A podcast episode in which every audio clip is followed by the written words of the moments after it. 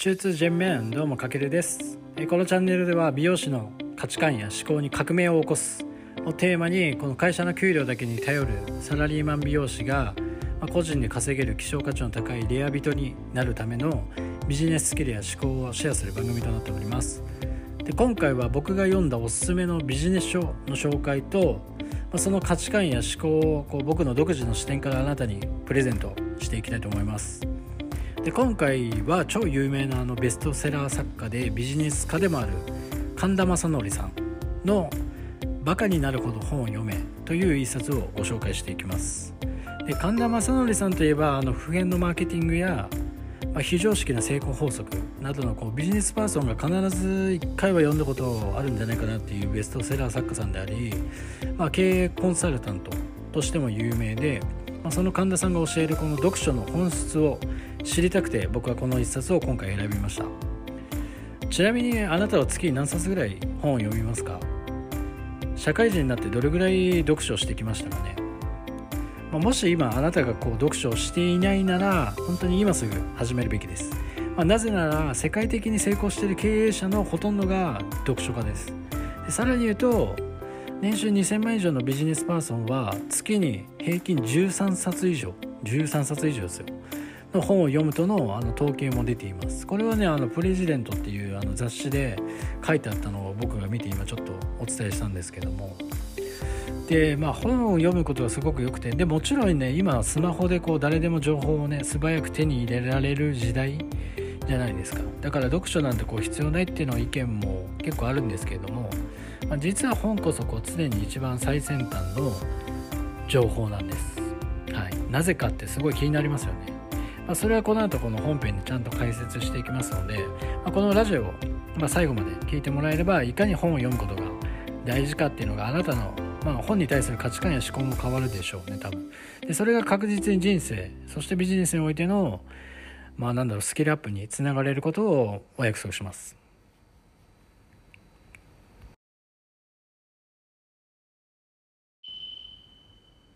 で先に僕の自己紹介をしておくとあの僕は今美容師歴17年目の現役美容師をしながら、ま、会社の給料に頼らずに個人で稼ぐために副業ビジネスで月に約7桁ほどの収入を得ながら年間にしてまあ約288冊ぐらいのビジネス書を読むまあビジネス好きな人間です。であと最近はねあの中国語の勉強も始めたんですよね。であと4つのオンラインサロンにも入ったりして、まあ、今いろいろ本当に学んでます。で、そんなあの僕もこうビジネス書をやっぱ読み始めてから間違いなく自分のね、人生の価値観や思考が変わったってすごい強く思ってて、まあそれが本業のこの美容師としてのスキルアップにもやっぱりどっか繋がってるんですよね。で、それがまた副業ビジネスにも活かされているので、まあそんな僕だからこそ今回このご紹介する本は本当にこうあなたに読んでほしい、すごい一冊です。で、必ずあなたにとってこう価値のあるものになると感じてます、僕は。はい。で、この本の概要を先にちょっとね、ざっくり説明すると、まあ、この本はこう自身でも、まあ、大規模な読書会を主催している、まあ、超ベストセラー作家の、まあ、神田正則さんが、まあ、賢くなるためじゃなくてバカになるために本を読めって提唱している、まあ、読書術が学べる一冊です。で、なぜね、僕がこの本を手に取ったかというと、まあ、ベストセラー作家で有名なビジネスもいくつも出している、この神田さんの、まあ、読書論っていうのをやっぱ知りたいって感じたのが、まあ、きっかけで選びました。で、まあ、本を読むための本を購入するっていうのは、結構普通に考えたらね、ちょっとハードルが高いかのように思うんですけれども、逆にでもね、考えると、これからこう、読書を新しい習慣として、始めていきたい人にはあのとてもおすすめです。まあ、なぜなんだろうな読書に関するこう固定概念がないじゃないですかそうするとそうするとやっぱ素直にこの読書の仕方を学ぶことができるので、まあ、初めて読書をする人にもおすすめですよね。まあ、もちろんあのすでにこうたくさんね本読んでいるからこそこうより読書をする意味を深めていきたい人にとってもまあおすすめの一冊となってます。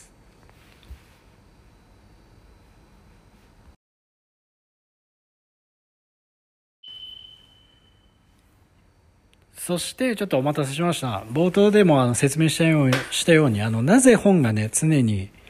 最先端の学びなのかって、この本質は何かをちょっと解説していくと、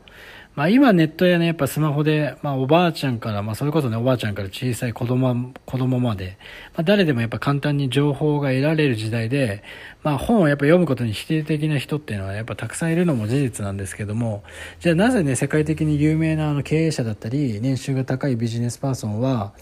本を読むのか。で、まあなんか疑問に思わないですか？で、まあそれは、要は本はこの本では本は世の中に生まれる最先端の思想やアイデアにいち早く触れることができるメディアだからですと言ってます。まあ、ちょっとこれだけじゃね、まだ意味わからないですよね。はい。でも大丈夫です。後でまたこれ絶対腑に落ちますんで。で、あの、まあ僕もね、この本を読むまでは、あのネットややっぱ新聞などのこの情報の方が圧倒的、圧倒的にまあどう考えてもね、リアルタイムで新しいんじゃないかってずっとやっぱ思ってたんですけれども、神田さんはやっぱそうじゃないと。世の中の価値観は価値観だったり変化は全て本から始まってるってこの本で書いてあって僕もやっぱねちょっと衝撃を受けましたよ。はい。まあ、どういうことかっていうのはもう少し噛み砕いて説明すると、まあ、例えばあの2000年にあのビジネス本としてベストセラーとなったあの金持ち父さん貧乏父さんっていう本を知ってますか、まあ、読んだことはある方は多いんじゃないかなと思うんですけども。まあ、その本を読む前までのこの日本のビジネスパーソンの価値観っていうのは、まあ、一流企業で出世をするっていう価値観だったんですけれどもこの金持ち父さんの本が出版されてからはそれ以降のこの日本のビジネスパーソンの価値観っていうのはスキルアップをしなくちゃっていうかっていうなんだろう価値観に書き換わったらしいんですよね。まあ、だから要は会社で出世する価値観から、まあ、会社に頼らずに個人で稼ぐためにスキルを磨くっていう価値観に世の中が変化したってことなんですよ。だそれがね、このネットや新聞などの情報、リアルタイムな情報じゃなくて、こう、金持ち父さんっていうその一冊の本が世間の、なんだろう、社会人の価値観を変えたっていうことなんですよね。だからつまりその考えが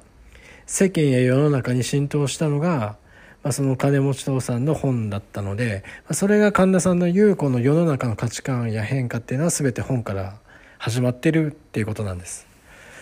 でさらにこの本ではこのテクノロジーの進化で、まあ、確かにこうネットの情報は溢れているけれども、まあ、インターネット情報っていうのはまだまだねあの信憑性が低いとこの本でも言ってます。まあ、僕もそれはすごく感じていて、まあ、昔かな覚えてるかな一時期あの健康系の専門サイトがこう誤った知識や情報を世の中に、配信してまあ結構叩かれましたよね。っていうそういう過去の事実もあるので、まあ、僕の考え方もとてもそれはすごく正しいと思います。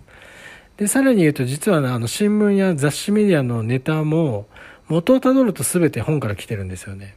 でまあなんかちょっと考えたらそうじゃないですか。あの小説っていうのが映画化したりとかあの本で書かれてた内容だったり特集がその後テレビで取り上げられるとか、まあ、あれがまさにそういうことですよね。で、まあ、本とネットとの一番の大きな違いは何かっていうと本っていうのはやっぱ出版社のこう厳しい内容チェックっていうのが入ることなんですよね。でなのでまあ嘘だったり偽りなどはやっぱり絶対に NG で、まあ、時間をこうちょっとかけてでも正しいデータや根拠の裏付けをした上で構成ができていて、だからめちゃくちゃ情報も整理されてるじゃないですか。あの本って読んでもらったらわかると思うんですけども。で、さらにまネットとか雑誌っていうのは、やっぱそのね、その出してるとこの編集作業が加わることによって、例えば誰かベストセラーさんにえーと、インタビューしたけれどもその人の語った一部だけしか切り取られてメディアでは掲載されてなかったりするんですよね。で本はまた逆でその書き手自身がコントロールすることがそういう情報のね編集をコントロールすることができるのでまあやっぱ誰にも邪魔されずに自分の思い思いを伝えられることができる媒体だってことですよね。まあ、要はなんか本でもネットでも新聞でも何でもそうなんですけど媒体にはやっぱ媒体のルールがあるんですけどもその中でも本っていうのは一番小さいメディアの位置づけではあるけどこう大きな、まあ、ムーブメント起こすことが可能だと神田さんは言ってました。だからそういう事情も含めてこの最先端の知識やアイデアを持つ人が本は書きたいってなるんですよね。まあそれはそうですよね。なんか自分が言いたいことの1割しか伝わらない媒体と自分が言いたいことを全てコントロールできる本っていう媒体とじゃやっぱりそういう最先端の知識アイデアを持つ人っていうのはやっぱ本に集まってくると。だからまあそういうことも踏まえた上で常に本っていうのは最先端だっていうのがこの本で一番伝えたい本質の部分なんです。はい。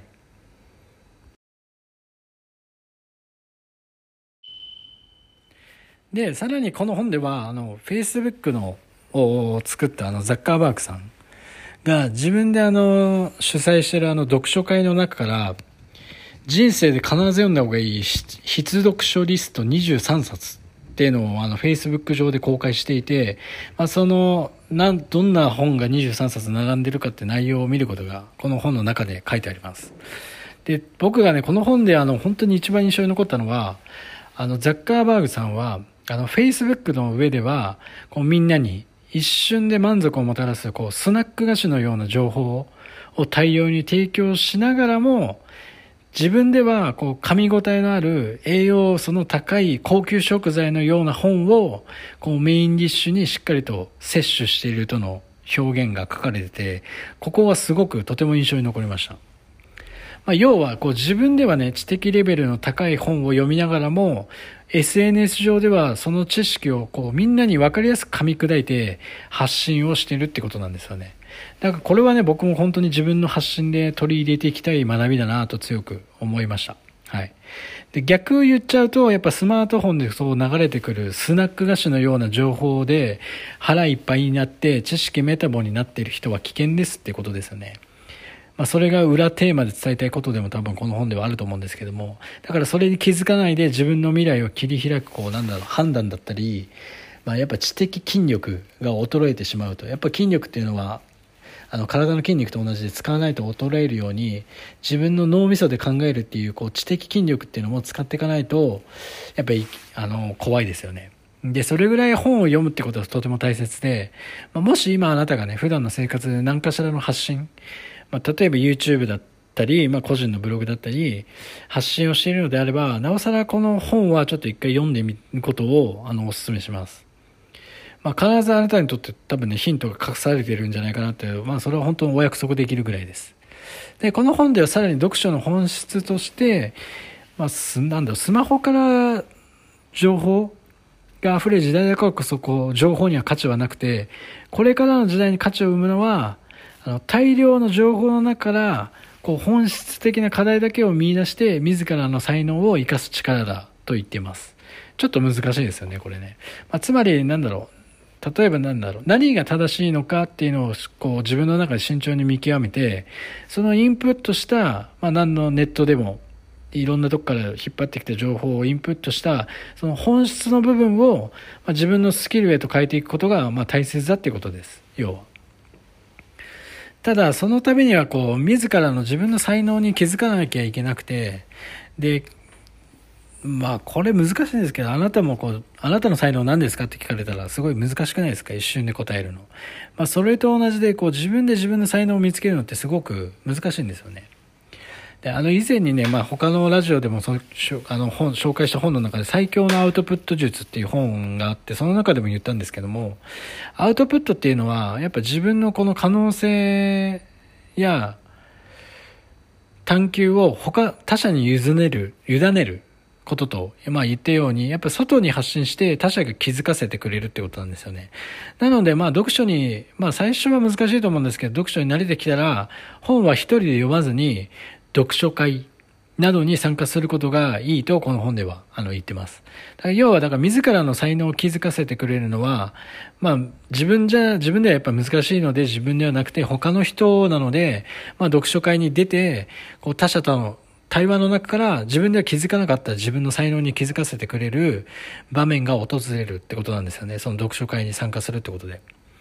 で、そして他人からやっぱ気づかせてもらった自分でも気づけなかった自分の才能を知ることができると、こう今までの狭い価値観から抜け出して、その広い視野を持つことができて、まああなたの世界がやっぱ広がります。まあそれと同時にやっぱそのせ頭の中の思考の世界が広がると、それと同時にまあやっぱ言葉もやっぱ変わってくるし、行動も変わってくるし、まあ今の現状からこう可能性を見出せるようにもなるんですよね。まあ、どうです？か結構深くないですか？で実はこう読書をして読書会に出ることで得られるのはこの本の中身の内容だけじゃなくてこうやって自らの才能に気づくことができるツールでもあるんですよね。はい。